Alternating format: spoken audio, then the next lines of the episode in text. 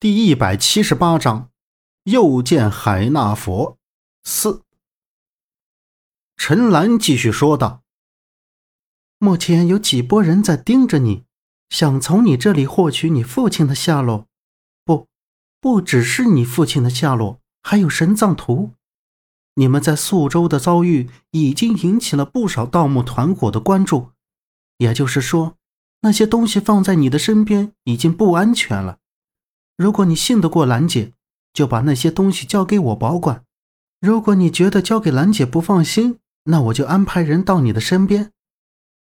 杨木迷离的眼眸一直盯着茶几上那坛红酒，兰姐后面的话他几乎没有入耳。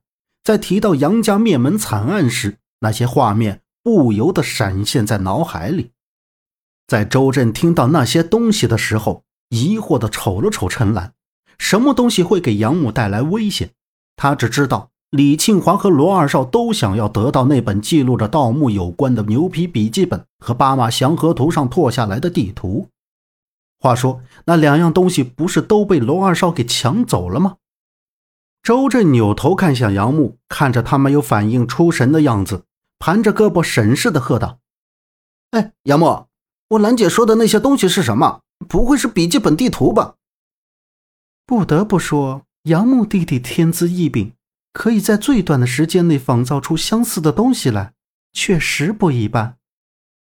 陈兰立刻接过话来说道：“杨木的目光闪烁着，抬起头说道：‘不好意思，刚没听清楚兰姐说什么。’哎，兰姐说那些东西放在你那儿不安全，让你把东西交给她保管，或者派人保护你。我觉得吧。”现在你的处境确实不好，这么多人虎视眈眈的盯着你，你别给夏叔他们找麻烦，你得做好决定，要不然就搬到我那儿去住。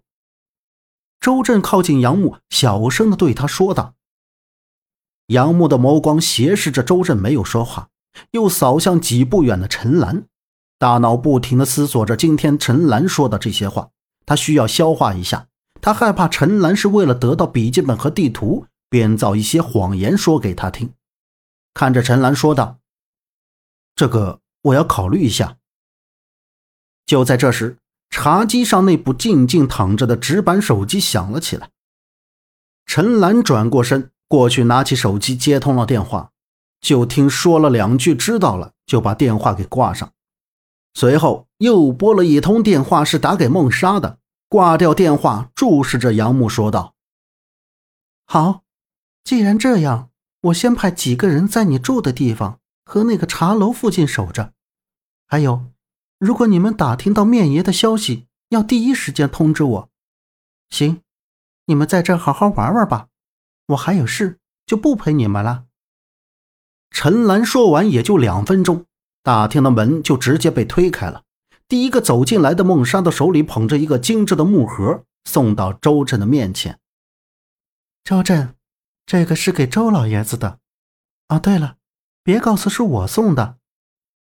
陈兰从孟莎的手里将木盒拿给周震，叮嘱后，又说了一句：“别玩太晚。”就走了。孟莎走前又特意扫了一眼杨木，没说什么就离开了。陈兰走了之后，左阳慌张失措的从门口跑了进来：“杨木大哥，他们也太欺负人了，居然把我关厕所里！”这帮王八蛋还打我！左阳见到杨木，就抱住他的胳膊开始诉苦。看到杨木一旁的周震时，脸色愤怒的冲到周震的面前，伸手喝道：“你还我古玉，快点儿！”周震撇着左阳，跟他说：“古玉没带在身上，等他回家去取。”杨木看着他俩在那吵吵，瞬间发现还有一个人没有回来，抓住左阳喝道：“别吵了！”左阳，小陈呢？你看到他没有？怎么就你一个人？他呢？左阳愣住，站好道：“你说我师傅，他们好像把他带走了。”周震整了整被左阳扒开的西装：“你说陈方安，可能是我表姨找他有事儿吧？别担心。